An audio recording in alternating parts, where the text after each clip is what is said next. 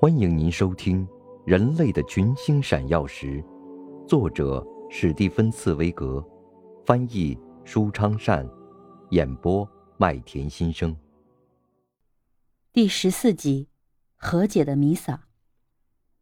那是十二月的一天，富丽堂皇的索菲亚教堂里一派隆重庄严的场面。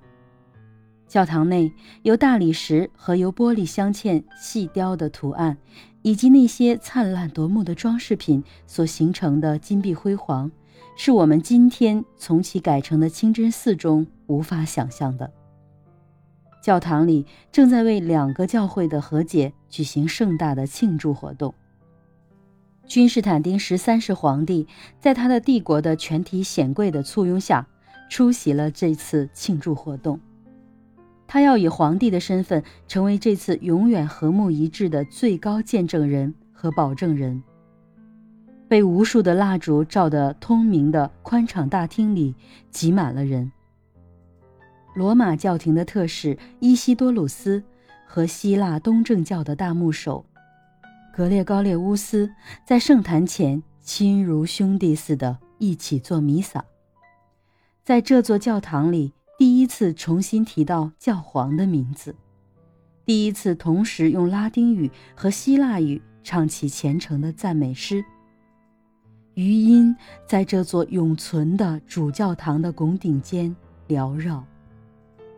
与此同时，已经达成和解的两派教士列队把圣斯匹利迪翁的圣体庄严地抬进来。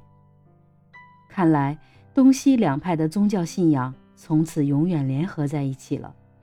欧洲的理念，即西方精神，经过漫长岁月的罪恶争执，终于重新达到了一致。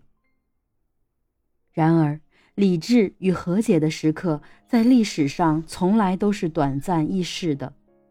正当共同祷告的虔诚声音在教堂里越来越响之际，那位博学的修道士盖纳迪奥斯。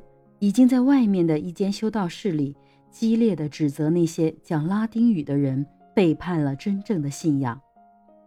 刚刚由理智撮合而成的和平统一，又被盲目信仰的狂热所破坏。而且，正如这位希腊教士不想真正屈服一样，地中海彼岸的朋友们也忘却了他们自己承诺的帮助。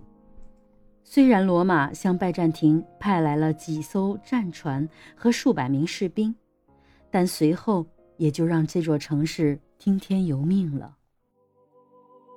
您正在收听的是《人类的群星闪耀时》，演播麦田心声，感谢您的收听。